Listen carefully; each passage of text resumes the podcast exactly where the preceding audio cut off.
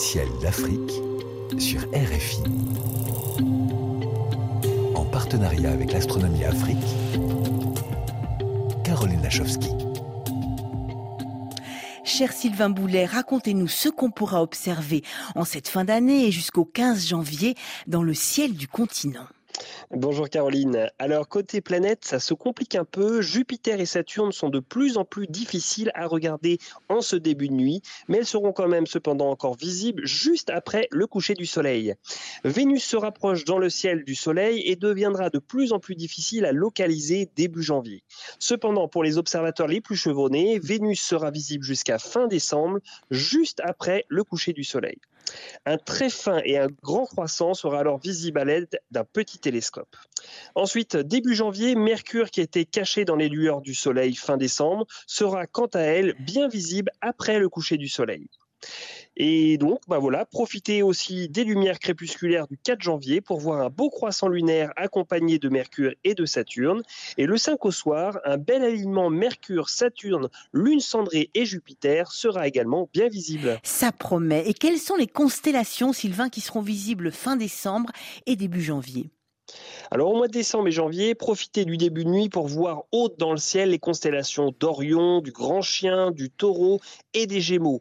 Alors le Grand Chien, il est facile à retrouver car en son sein brille l'étoile la plus brillante du ciel, Sirius. Mmh. Alors Sirius, c'est une étoile blanche, un peu plus grande que notre Soleil, mais elle doit sa luminosité surtout à sa proximité. En effet, elle n'est éloignée que de 80 000 milliards de kilomètres, soit 8 années-lumière. Rien que ça. Voilà, alors Sirius n'est pas seule, hein. elle a un petit compagnon appelé Sirius B, qui est une naine blanche qui tourne autour de Sirius en 50 ans.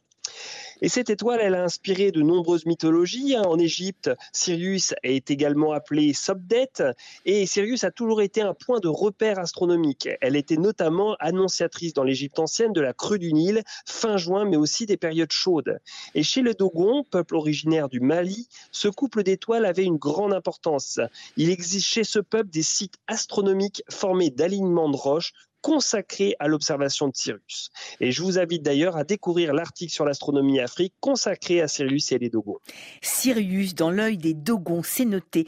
Est-ce qu'il y a d'autres phénomènes astronomiques à ne pas rater? Oui, Caroline, comme le mois dernier, il ne faut pas rater quelques belles étoiles filantes durant ces 30 prochains jours. Tout d'abord, pour bien finir l'année, autour du 22 décembre, il devrait y avoir quelques belles étoiles filantes appartenant à l'essaim des Ursides, semblant venir de la constellation de la Petite Ours. La Terre rentre alors dans un essaim de poussière laissé par la comète Tuttle. Enfin, pour bien commencer l'année, vous pourrez profiter de l'essaim des Quadrantides avec un pic d'étoiles filantes dans la nuit du 3 au 4 janvier pour faire de nombreux vœux. Il hmm. faudra alors regarder vers la constellation du Bouvier en fin de nuit et vous devriez alors voir quelques dizaines d'étoiles filantes à l'heure. Carrément, de quoi bien commencer l'année que je vous souhaite astronomique évidemment mon cher Sylvain.